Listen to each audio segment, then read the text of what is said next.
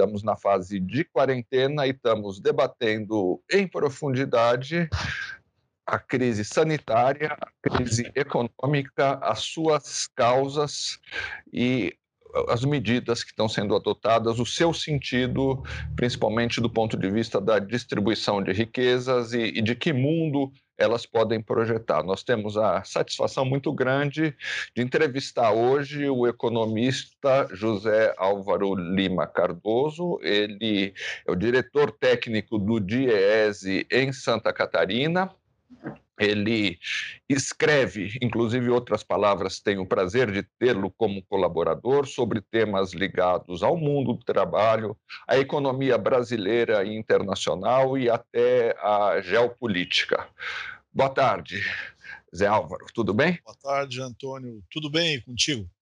Tranquilo? Tudo ótimo. Na quarentena, como você, estamos vendo aqui e, e, nos protegendo e tentando construir condições para que a gente possa sair dessa crise com uma sociedade menos injusta e menos desigual.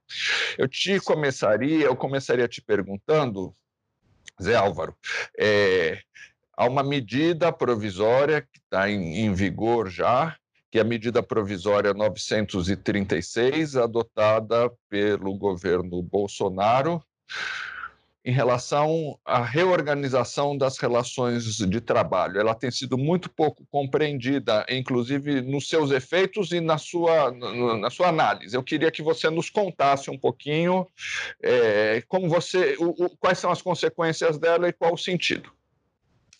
Tu tem razão, Antônio, que ela tem sido pouco compreendida. Eu estava conversando ontem com os companheiros sindicalistas aí, que são da diretoria do Diese. A gente fez uma reunião pelo Skype e tal, e eles estavam relatando as dificuldades de operacionalização dessa medida provisória. Né? Uhum. Porque a gente, tanto vocês jornalistas quanto nós economistas, a, a gente trata disso teoricamente né? Um ponto de vista mais abstrato, etc. Mas um dos problemas que, que essa MP está trazendo, além da, da, sua redação, além das, das dificuldades de, de, compreender plenamente o seu sentido e tudo mais, e a próprio caráter dela em si, né? Uhum em seguida. Além disso, tem a questão operacional. Os empresários não estão entendendo porcaria nenhuma, os sindicatos estão sendo assediados pela, pelos setores de contabilidade das, das empresas para interpretar a medida provisória. E aí eu te digo uma coisa, Antônio: nenhuma surpresa. Né? Porque esse, esse é o pior governo que o Brasil sequer sonhou em ter, uhum. de toda a história. Né? Então a MP se insere, insere nesse. Essa MP se insere nesse contexto. Ela foi uma medida provisória do dia 1 de abril e ela autoriza a redução temporária, né, por até 90 dias, tanto da jornada de, de trabalho quanto dos salários, na, na mesma proporção, uhum. Bem como ela possibilita a suspensão da, dos contratos de, de trabalho. É, é bom a gente lembrar que essa, essa medida provisória ela vem num contexto de outras medidas. Né? Teve, teve lá a medida a 927, que é do dia 22 de, de março, e que continua, que está em vigor, mas eu, ela tinha uma cláusula que suspendia os contratos, deixando uhum. os trabalhadores quatro meses sem salário. Aí a uhum. gritaria uhum. foi tão grande da, das centrais sindicais, dos sindicatos da, do Supremo, do Congresso, que eles revogaram esse dispositivo da MP 927, mas ela uh, está em vigor. Né? Uhum, uhum. O, outra iniciativa foi o próprio PL do Congresso, o projeto de lei 1066, né, que foi aquele PL que, que instituiu a renda básica de emergência, dando uhum. essa fortuna aí para as pessoas que não têm emprego, informais, etc., de 600 reais, e que também, para variar, né, teve um brutal problema de operacionalização, que aí não é só Ainda incompetência. Tem, né, Ainda é, tem. resolveram tem. nada até agora. Não, começou a ser pago ontem, teoricamente, né? É. Mas a gente sabe que. E aí que tem um negócio importante, Antônio, que é o seguinte: isso não é por acaso, não é só, in, é, é, não é só incompetência desse governo, é de propósito. Uhum. Uhum, como eles uhum. são contra esse tipo de medida, medida que dá algum dinheiro, mesmo que seja essa micharia para pobre, Né? Uhum, uhum. Então, o que, que eles fizeram? Eles, eles deixaram aprovar, a sua base negociou no Congresso Nacional, e lá, entre eles disseram o seguinte: deixa, a gente engaveta esse troço. Eu me lembro até que o Paulo Guedes queria começar a pagar no dia 16 de abril. É. 16 de abril, supostamente porque não teria condições de operacionalizar. Conversa fiada. O Brasil é o único país do mundo que tem um cadastro de pobres uh, com 80 milhões de pessoas. É, um, é, o único caso no mundo. Então os caras uhum. podiam pagar no mesmo dia. Eu não tenho uhum. dúvida disso com as condições que o Estado tem, poderia começar a pagar no mesmo dia da aprovação do PL no Senado. Na era da inter, do internet banking e dos aplicativos que você compra qualquer coisa, né? Era claro. só depositar na conta instantaneamente. Exatamente, e esse negócio é tão fundamental porque se trata de comida né, de brasileiros, de milhões de brasileiros que estão passando fome, é tão fundamental que tu poderia botar até o exército, as forças armadas em geral, né, outras forças auxiliares para essa causa, que é, é claro. levar comida na, né, na casa das pessoas. Inclusive. Um parênteses, viu, Zé? Zé?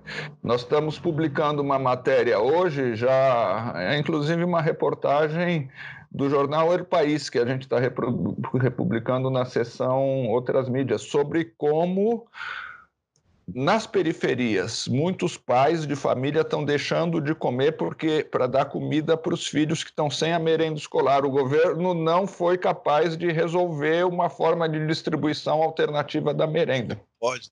É isso não é incompetência. Né? Uhum. Isso não é apenas incompetência. A gente sabe que esse é o governo mais incompetente da história, óbvio, mas não é isso. Nesse uhum. caso é má vontade mesmo, é para não dar dinheiro, é para gastar o menos possível com o povo e, e sobrar o máximo de dinheiro possível para os banqueiros. A gente não pode uhum. ser ingênuo, né? Não achamos, podemos achar o seguinte: ah, o governo não consegue. Não é verdade isso, né? O Brasil poderia ter, por exemplo, uma distribuição massiva de cestas básicas, massiva, feito envolvendo a sociedade civil, botando dinheiro do Estado, se, se precisar, imprime dinheiro, como o mundo todo está tá fazendo. Uhum. Né? Mas não fazem por quê? Não fazem porque eles querem aproveitar essa crise e matar uma parte da população esfomeada do Brasil. Já aproveita e mata um pouco de idosos, pobres e assim por diante. A gente sabe disso. Então, essa, conforme a gente estava falando, Antônio, essa MP ela possibilita essa, essa redução né, de, de, de salários e. De até 70%, né, Zé? Em até 70%.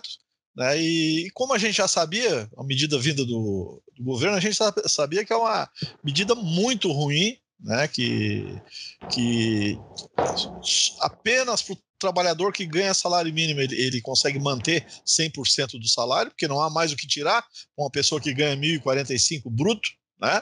É, sem contar o desconto do INSS, não tem mais o que tirar, então esse aí é 100%. Os demais trabalhadores, mesmo o trabalhador que ganha 4 mil reais, por exemplo, ele perde metade da, do rendimento dele, porque ele, ele, ele recebe a, a, né, o valor a, equivalente à jornada nova de trabalho, jornada reduzida, uhum. é, e, e uma complementação cuja lógica é metade do seguro-desemprego que o trabalhador teria direito.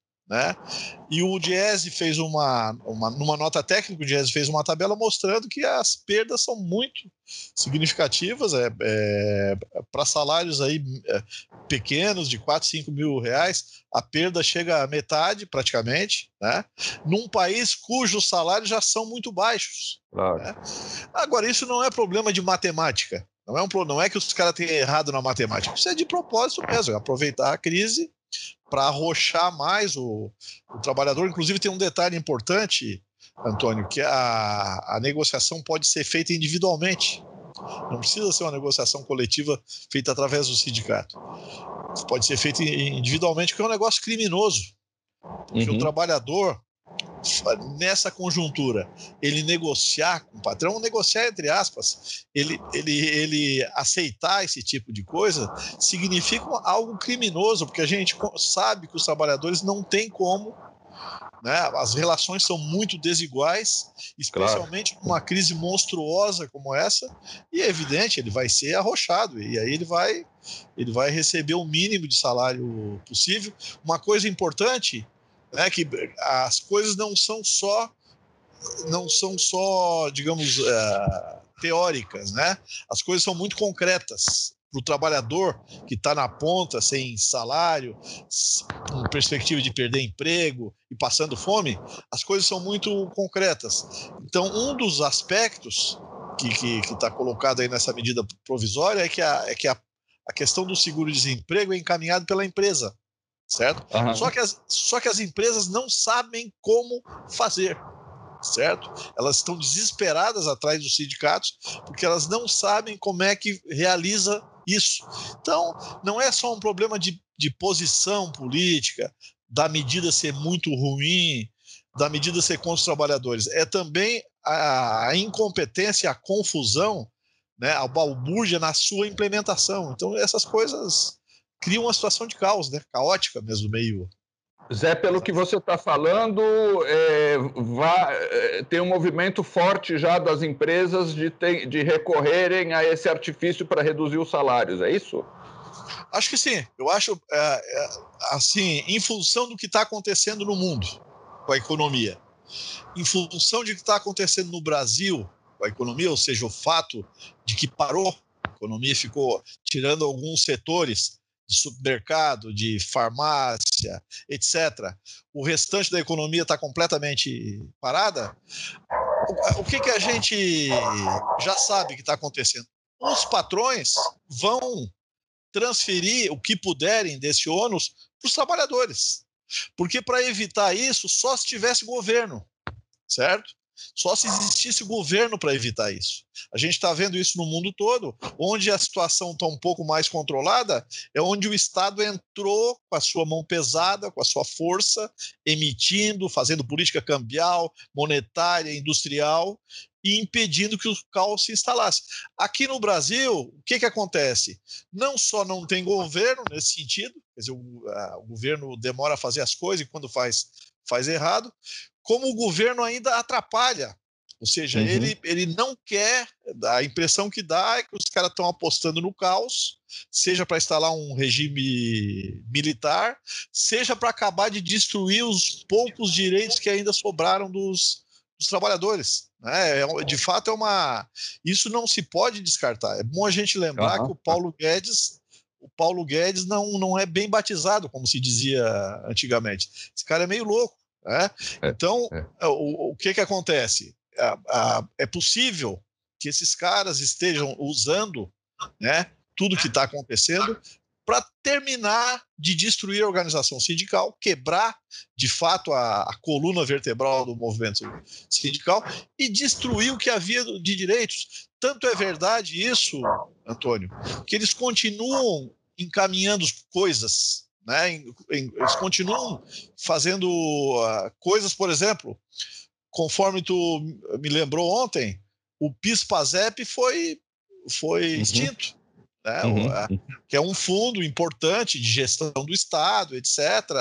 Né? Uhum. Que é, uma, é um fundo um, é, origem tributária e tudo mais. Os caras aproveitaram toda essa confusão e fizeram uma parte da, do Plano Brasil Maior, que eles mandaram para o Congresso no ano passado, que está no Congresso, uhum, né? Uhum. que é uma, é uma loucura, desmonta o Estado brasileiro, e eles estão aproveitando essa crise toda, essa, essa desatenção da sociedade, que está mais preocupada com o vírus e com botar comida na mesa, para fazer por outros meios, que não seja aprovação no Congresso, através de medida provisória, algumas das medidas que eles sonham, com as quais eles sonham.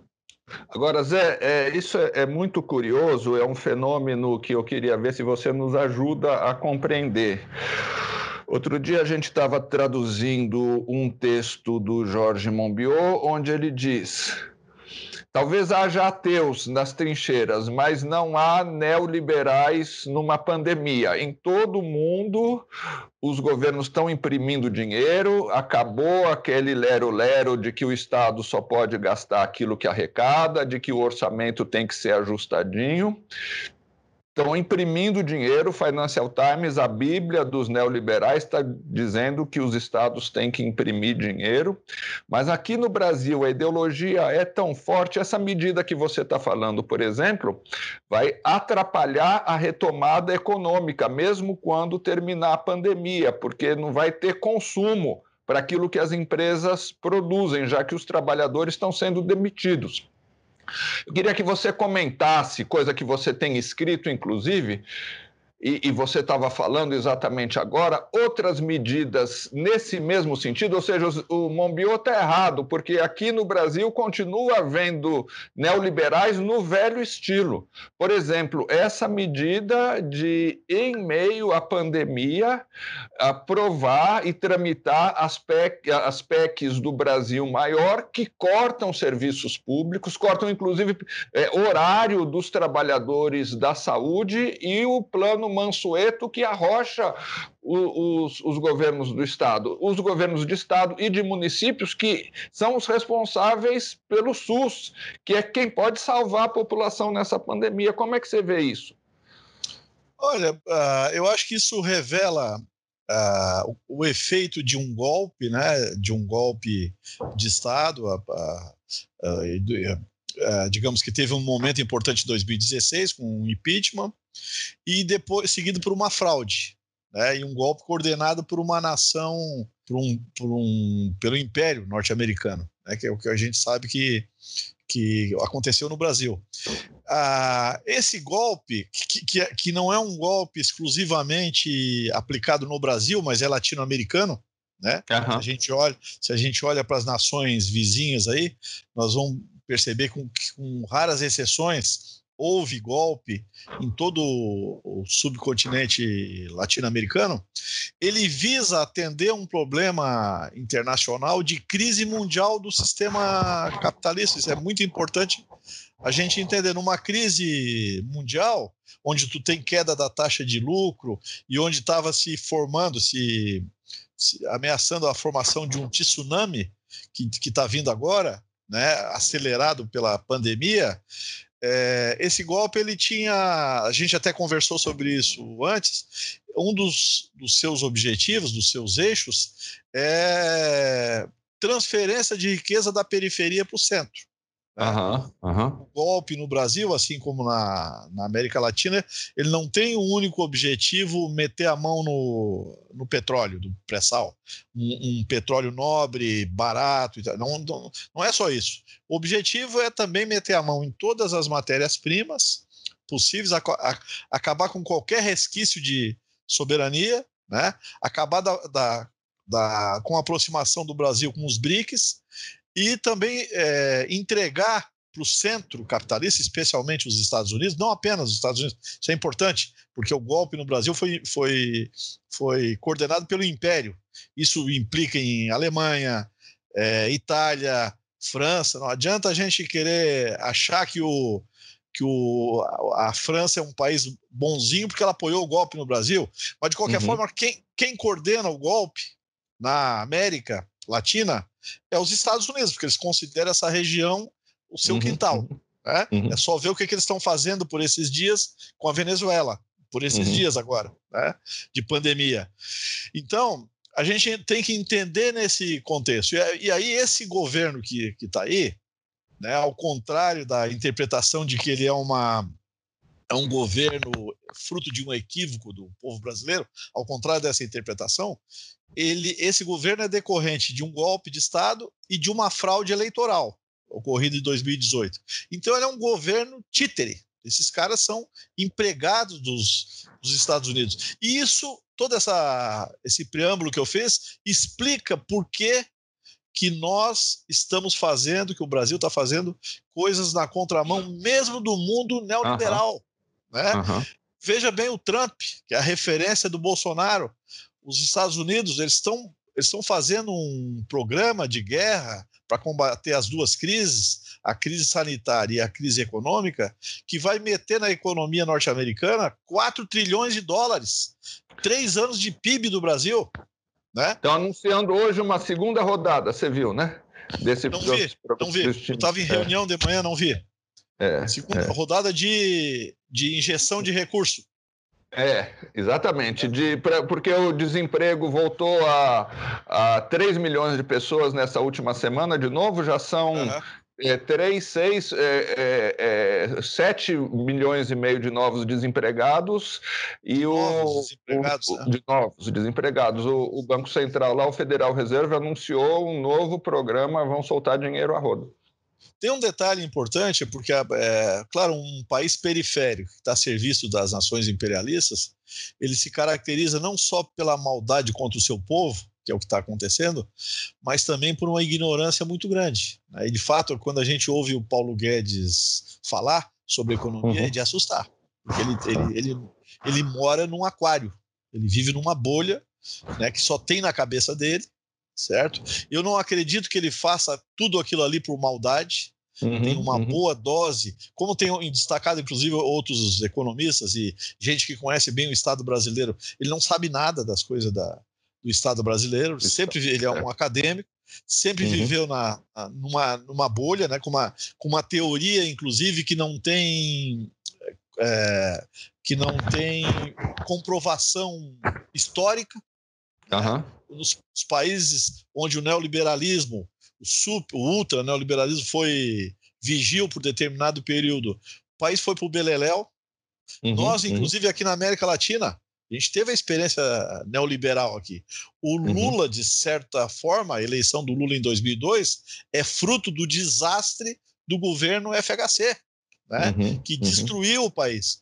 E aí vem um cara como esse, né, num determinado contexto, que só podia mesmo entrar através de um golpe de Estado e de fraude eleitoral. E eles, como tu lembrou, apesar do mundo todo tá, estar fazendo o contrário, por exemplo, tu citou o caso dos Estados Unidos, a Alemanha, que é a pátria né, da, como é que se diz, da, da austeridade fiscal, está uhum. Investindo 35% do PIB no, na, no atendimento às crises. E, uhum. e a Merkel dizendo o seguinte: não tem limites para atendimento às empresas e aos trabalhadores. Nós vamos imprimir de dinheiro o que precisar. Dívida uhum. a gente pensa depois. Evidente, uhum. né? É óbvio. Aqui não. Aqui o, o pagamento da dívida continua a ser feito, não sei até quando, mas continua ser feito, eles dão o mínimo de dinheiro para a população e, o, e a política que existe no Brasil e que não é consenso, inclusive no governo, é se isole em casa e que seja o que Deus quiser. E mesmo assim não é consenso, porque o Bolsonaro quer, quer soltar todo mundo, quer botar todo mundo na, na rua. No navio negreiro, né? No navio, é. exatamente. É. Exatamente. Uma última questão, Zé Álvaro. É, você está falando um, aqui da, da situação internacional e essa crise tem essa crise pegando agora o aspecto econômico dela, ela tem sido atribuída a uma pequena partícula, a um vírus, é, como se a economia capitalista mundial tivesse é, num céu de brigadeiro e de repente um vírus tivesse afeito eh, naufragar, descarrilhar. Eu queria, você é um, um, estudioso disso também, eu queria que você contextualizasse melhor e, e, e é, essa, esse mito e, e, nos contasse o que de fato está é, é, tá por trás dessa crise que está se espalhando pelo mundo todo, pelo menos pelo mundo ocidental. Bom, Antônio, o sistema capitalista se move por crises né? Desde, desde o seu nascimento, sei lá, 200, 250 anos atrás, ele, ele sempre uh, caminhou, digamos assim, em, em, períodos de crescimento, estabilização e, e crise, né? Agora, eu acredito que essa crise que o capitalismo vive, se a gente quiser, do ponto de vista mais geral, o capitalismo praticamente está em crise desde 74, quando, quando interrompe o período mais longo. De, exatamente, os chamados anos de dourados, né, que foi o segundo pós-guerra, lá para 47, mais ou menos até 73 ou 74, interrompe aquele período de 25 anos, praticamente, ininterruptos de, de crescimento, e de lá para cá o capitalismo não se ajeitou mais. Se se a, gente, se a gente olhar os indicadores, a gente percebe que os indicadores uh, são cada vez piores. Não há uma, um ciclo, porque se a gente fala que a crise é cíclica, nós estamos dizendo o seguinte: tudo que é cíclico volta uhum. para o uhum. mesmo lugar, num outro patamar, uhum. né? É uma espiral, não é um, um círculo propriamente, caminha na base da, da, de como se fosse uma espiral, mas volta para o mesmo lugar. Só o que, que a gente vê é que isso não está acontecendo desde a década de 70. Inclusive, é, um dos problemas que, que os estudiosos já apontavam lá no século XIX, que é a concentração da renda, né, que é a, a desigualdade, uhum, isso chegou uhum. a, uns, a níveis nunca vistos em toda a história uhum. do, do, capitalismo. Existe até um estudo que saiu hoje, que eu não vi ainda, mas só vi a manchete da Oxfam, que, que trabalha novamente com esse com esse desigualdade, né? desigualdade, que faz com que meia dúzia de pessoas no Brasil, por exemplo, detenha a mesma riqueza que metade da população uhum, mais pobre. Uhum. Então, a crise atual não foi causada pelo vírus, e sim ela foi causada pelas próprias contradições do sistema capitalista. Isso já estava sendo uh, visto há tempo, quer dizer, porque os problemas de 2008, 2009 eles não foram resolvidos, uhum. principalmente principalmente essa, esse, essa, esse divórcio entre as esferas produtivas e a esfera financeira, quer dizer, tu, uhum. né, aquilo que tem de dinheiro, de, é, de moeda, papéis, etc., não corresponde à economia real, ou seja, há um deslocamento dessas duas esferas, e a gente sabe que esse deslocamento ele é uma das razões fundamentais da crise. Quando a crise explode, essa, essa diferença entre a esfera financeira da economia e a esfera real da economia, isso uhum. aparece. Porque uhum. isso em algum lugar, em algum ponto do tempo, tem que se encontrar essas duas esferas. Né? Claro. Né? E a crise é onde esse negócio explode. E a, e a manifestação, inclusive, da crise é a queda drástica do valor dos ativos. Né? Uhum, uhum. Os ativos, eles mostram o que são, ou seja, eles são uhum. feitos de, de ar. É como se tu furasse uma bolha, por isso que é chamado até de, de bolha, explode a bolha. Então, o cara que tinha lá um. A gente viu isso em 2008, né? Com a crise, com a crise nos Estados Unidos, a, a, a, crise imobiliária, me fugiu o nome, nos Estados Unidos, onde as pessoas tinham casa que valiam 300 mil dólares e da noite para o dia valeu 20, né, que era, era menor do que a dívida que o cara tinha com o banco. Aí uhum. ele queria devolver para o banco. O banco disse: Não, não quero. A dívida é uhum. é 50, tu quer me devolver um ativo que vale 20. Né? E aí é aquela maluquice. Os problemas daquela época não foram resolvidos. Porque, porque resolver esses problemas talvez significasse mudar a natureza do sistema capitalista uhum. na sua fase financeira.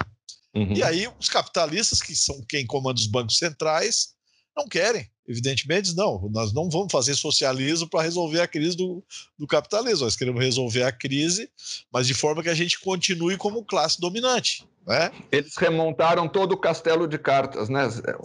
Isso. Remontaram todos os castelos de cartas e botaram muita grana em cima de recuperação de bancos, etc. Como as, os, alguns economistas gostam sempre de lembrar, são trilhões e trilhões de, do, de dinheiro público uhum. colocado no sentido de sanear os bancos e não resolveu, né? Porque a gente está vendo agora uma crise de queda das bolsas de forma inusitada, uhum, no Brasil. Uhum. Né? A, a Bovespa nunca tinha caído de forma tão dramática, tão trágica uhum. como aconteceu aí na, nos últimos tempos, né? Então a crise para ninguém botar defeito. Isso já estava já tava se ensaiando no horizonte, né? E o coronavírus ele veio para catalisar isso. Ele serviu uhum. de gatilho, né? Como tu lembrou aí, para acelerar. Agora, é, é, tu, tu, tu resgata um negócio muito importante. Não vamos fazer confusão. Né? O coronavírus acelerou. Agora, não é ele o causador da crise, a crise é causada pelas próprias contradições do sistema capitalista. Tá ótimo. Eu te agradeço muito, é um prazer falar com você. Essa sua entrevista é muito esclarecedora, principalmente da nossa condição de país dependente e de país dependente, portanto, mais submetido à, à ideologia dos dominantes. E faço votos que você se cuide, porque nós precisamos vencer essa crise e vencer o sistema que a causou. Obrigado, Antônio, pela, pelo espaço. Vou me cuidar. E tu também, apesar de não é só velhinho como eu que está correndo risco. Meninos mais jovens como tu também correm. Portanto, se cuide. Obrigado, Zé.